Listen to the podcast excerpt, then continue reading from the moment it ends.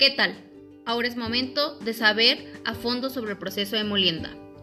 Las piñas, en su punto especial de cocimiento y listas para ser molidas, son de un color marrón, pero si se cocen de más, estas pierden azúcares.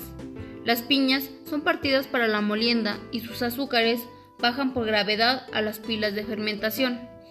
La pieza utilizada para la molienda es monolítica, es decir, que está hecha de una sola pieza de piedra y es jalada en círculo por un tractor. Esta muele las piñas extrayendo su jugo y azúcares. Los jugos y mieles obtenidos son canalizados a las pilas de fermentación donde ocurre el último paso. Verdaderamente interesante, ¿verdad?